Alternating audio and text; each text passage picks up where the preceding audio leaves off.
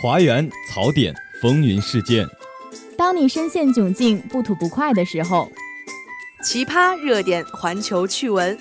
当你寒窗苦读、遍观奇闻的时候，态度、观点畅所欲言。当你杯中有酒却无人论道的时候，当你失意落寞需要人陪，当你成就喜悦渴望分享，当有趣的灵魂找不到归宿。你好，这里是华广直播室，这里是华广直播室，欢迎收听本期的大话天下。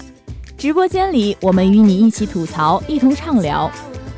欢迎收听本期的煮酒论道。华大街头，我们脑洞大开，等你发声。接收最新最热资讯，说出最真最诚心声。华广直播室，直播你的生活。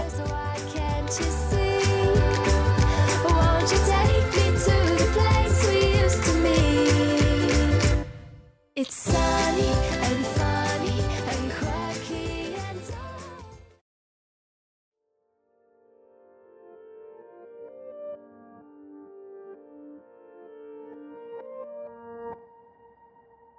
Hello，大家好，欢迎收听本期的华广直播室煮酒论道之他和他，我是你们的主播玉妮。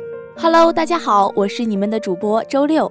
哎，玉妮，你最近有看《我的姐姐》吗？真的超级感人，强烈安利你去看啊！我最近才和朋友去看了呢，因为我本来是四川人嘛，刚开始听他们对话还是有点出戏，但后来因为他们演技很不错，给人很强的代入感。有的情节啊，真的是很戳泪点，特别是姑妈的那一句“我是姐姐，从生下来就是”，真的超级好哭啊！是啊，姐姐从来也都不容易，父母为了生下弟弟呀，叫他办瘸，偷偷改他的志愿，父母还意外去世了，大家好像都觉得这个没怎么见过面的弟弟是他的责任。不过我国法律也规定了，像这种情况的话，姐姐对弟弟是具有抚养义务的。而且这个电影里的弟弟呀，太懂事了，懂事的根本不像一个上幼儿园的小朋友。就比如他会在姐姐身体不舒服的时候给她泡红糖姜茶，得知姐姐考研去北京的梦想的时候，还主动打电话给收养的家庭呢。这么说来，其实从来都不是弟弟的错，但是姐姐和姑妈本来都有一个更好的未来，但在重男轻女的家庭下，确实很难为自己做主。哦，对了，电影里还有一个情节啊，就是姑妈拿着俄罗斯套娃念着俄语的时候，还有姐姐被嘲讽只是一个护士的时候，哎，好像真的从来没有人会替他们考虑呢，而且好像所有人都潜移默化的觉得把好的让给弟弟，这是理所当然的一样。哎，长姐如母，这如母真不容易啊。哎，电影里还有一幕，就是有一个高龄产妇。当时她的生命都已经受到威胁了，医生都已经强烈建议她把孩子打掉，保住自己的生命。可是她的丈夫，还有他们家里人都想让她生下这个孩子，即使她已经有了两个女儿了。虽然强调男女平等，但是或多或少都存在着这些不平等的现象，只是表现得更加隐晦了而已。在当今社会上，有专门为女性提供的便利。那么到底是尊重女性还是歧视女性，都很难分清楚了。还有许许多多受过高等教育、受重男轻女思想毒害的姑娘，也在延续着重男轻女的悲剧。未嫁从父，出嫁从夫，夫死从子。在现实生活中啊，更多的人男尊女卑的思想其实是根深蒂固的，而且说起来言之凿凿。一边说着歧视女性的话语，一边还给自己冠以尊重女性的称号。的确，有些人啊，表面上表现出男女平等的观念，但是内心里却是连他自己都没有意识到，自己还在守护着那套三从四德的观念。要谈改变，还是难于登天的事。女性的地位明显高于男性，男性总是需要事事顺从女性。例如，女性的消费水平高于男性。女性更容易被原谅，女朋友不开心了就要各种讨好，自己受了委屈了只能往肚子里咽等等。每个人的经历都不同嘛，一千个人眼里有一千个哈姆雷特，那就让我们一起来听听同学们是怎么说的吧。同学你好，就是我想请问一下你，就是在当今社会的话，男女地位上从古至今的，你觉得会有怎样的变化呢？我觉得虽然现在看上去比以前变化会很大吧，比如说呃，就是以前的那个男女地地位的不平等就很明显。然后现在可能没有那么明显，但是我觉得有一点，就当我们把问题放在女权这个角度的时候，就说明还是不平等的。就是我觉得现在的女性地位可能在一些潜在的地方上，还是要比男性要低很多。嗯，我觉得现在的男女地位关系的话，还是相对比较平等的，但是在职职场上的话，女性女性的地位会比男性要略低一点。但是社会地位上其实是差不多的。当今社会的话，我觉得男女关系在中国这个社会环境下，我觉得男女关系是相当平等的了，已经是跟其他的一些国家相比，我们国家算是很嗯尊重女性的一个社会环境。呃，我觉得是有在，就是男女之间是有在逐渐平等的，因为之前是非常的，我们知道古代封建社会都是男尊女卑嘛，都是父系社会社会。然后其实到现在的话，越来越多的女性发声，然后为自己争取更多的权利。然后，嗯，其实现在我觉得现在是算比较好的一种。那个虽然还是会有部分地区存在一些的不平等，但是已经比之前要好很多。我们这个这个社会是正在向呃平等的，然后更加的呃开放文明的发展的，我觉得是比较好的。现在。哦，那你能具体说一说，呃，有哪些呃，就是影响到女生这种呃，对女生不利的一些因素吗？嗯，首先就比如说你女女生，尤其是结了婚之后，你要照顾家庭，然后还要照顾孩子啊等等方面，这个肯定是就对你来说是就业方面就是一个很大的问题了。老板可能会就会说，哎，那你可能你需要生孩子，需要结婚，那你的工作重心是不是不会放在工作上？以及你结婚生孩子之后，你的精力投入是不是在工作上也会相相对而言会减少？而且你放你生孩子的产假等等等等也需要时间，是不是也会呃延误我的工期？等等方面都会对女性造成在社会上造成一个比较大的一个歧视。嗯，比如说大家会。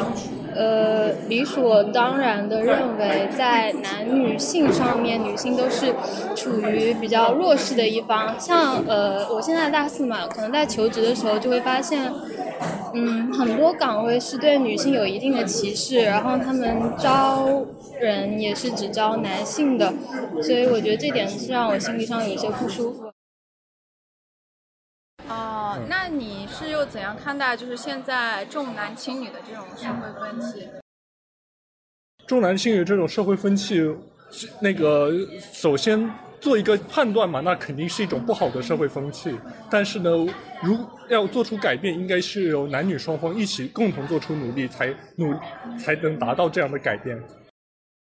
呃，反正在我这的话，就是男生女生都没有什么区别，因为大家都只是一个普通人嘛。没有必要去为难谁，我不为难他，他也不为难我，大家就正常的公平竞争，然后呢，不以性格为区别。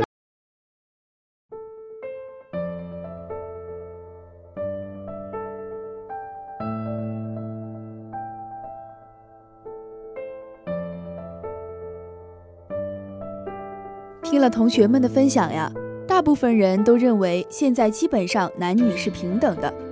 一些重男轻女的现象在以前比较常见，时代在进步，一些损害女性的情况也越来越少了。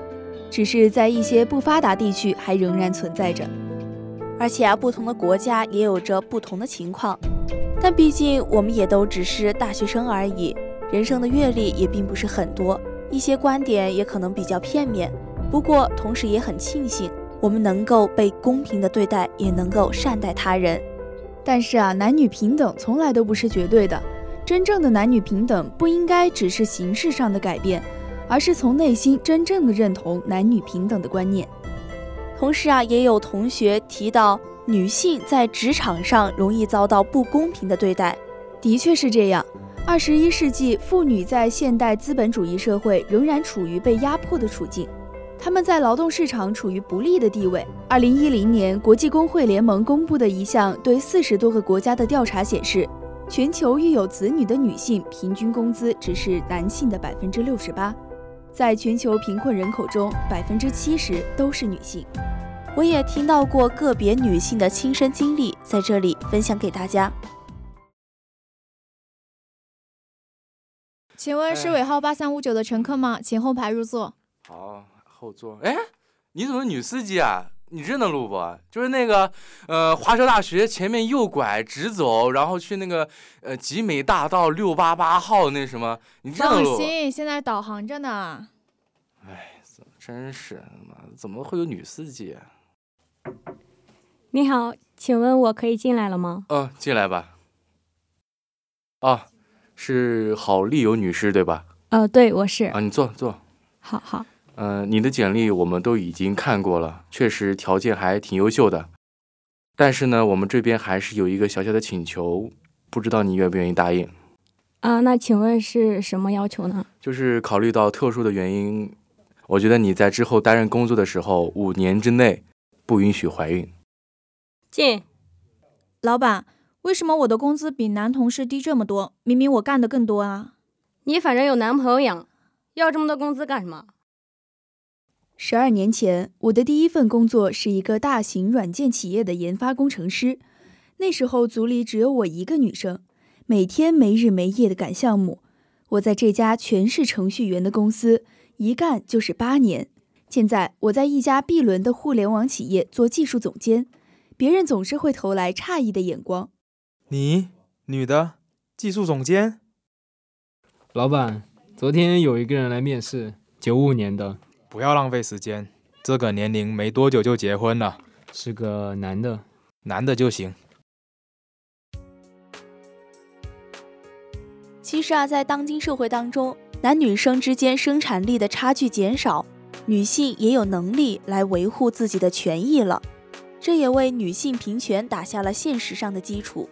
像是女权运动是一种主要以女性经验为来源与动机的社会理论与政治运动。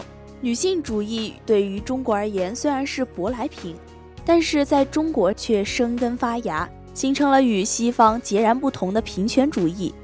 而且现在随着互联网的快速发展，人们的物质生活水平也日益提高，在重视物质需求的同时，人们也更加注重精神方面的诉求。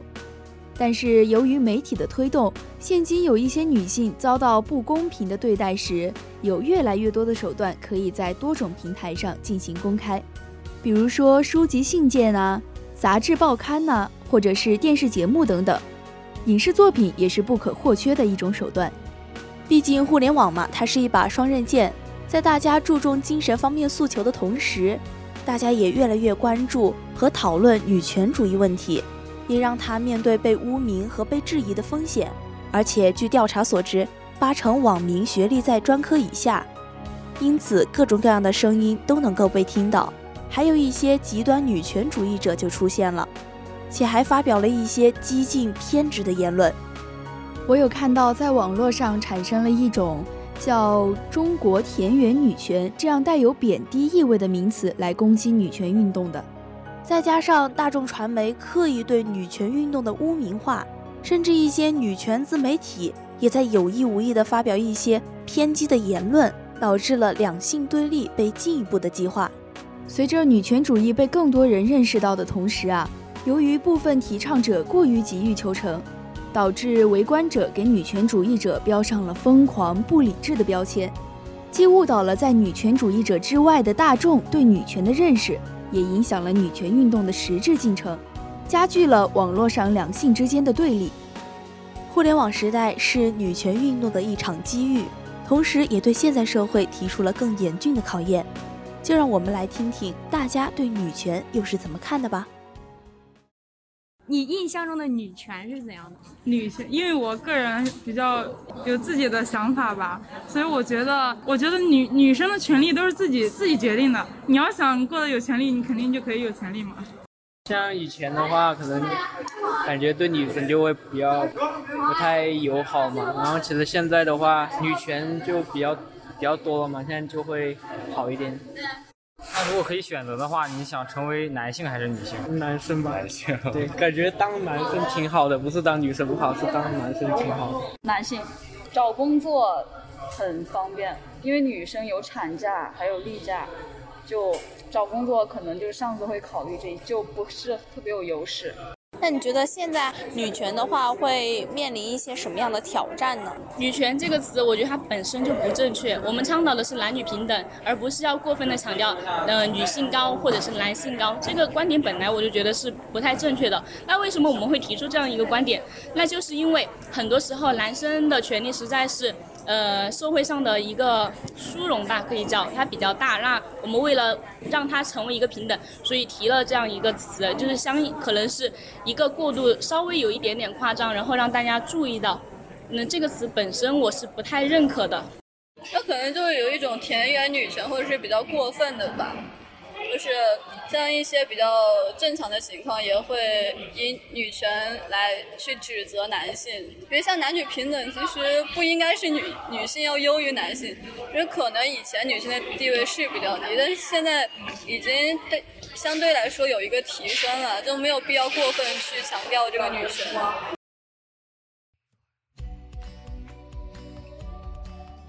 听了同学们的看法呀。可以感受到，大家对女权的第一印象还是不太友好的。激进这个词好像就和女权挂上了钩，但女权本身并没有错。摒弃一些只谈权利而不履行义务的行为的田园主义，女权其实也没这么可怕。所以呀，那些将妇女孤立起来，甚至挑起两性对立的那些行为是片面的，而且现在受到女权的影响。社会在处理有可能被认为是性别歧视的问题上都格外的谨慎，但正因为如此啊，普遍范围内的隐形歧视反而被大家忽略了。同学们还分享了很多关于女权的影片，除了那些呀，我们还有很多以女权为题材的影视动画，例如迪士尼的《白雪公主》《灰姑娘》《睡美人》《冰雪奇缘》和《阿拉丁》和《大道之王》等等。还有以阿富汗女性为题材的动画电影《养家之人》，它展示了现今阿富汗女性人权的悲哀和女性生存的艰辛，也曾感动了整个好莱坞。女权运动的本质并非是单纯的争取女性权利，而是让整个人类命运共同体更加进步的运动。正如习近平总书记说过：“妇女是人类命运的开创者，社会进步的推动者。”而且就目前所说。几乎所有的女权运动都是以提升女性地位为目标而进行的。鲁迅先生说过：“只有掌握了经济自主权，女性地位才能够得到切实的提高。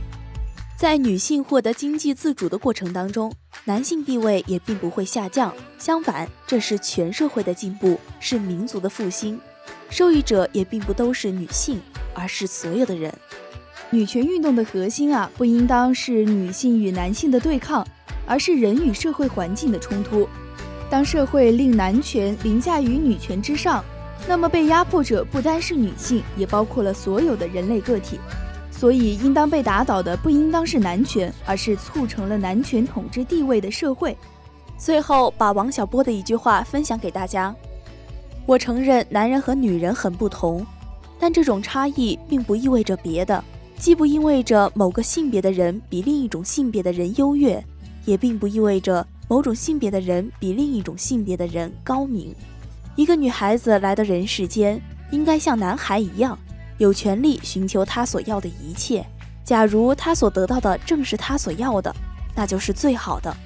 当然，以上观点和你想的可能有些不同，或是你也对这个话题有自己的见解的话，欢迎在我们的推文下留言。那我们本期华广直播室煮酒论道之他和他就要和大家说再见了。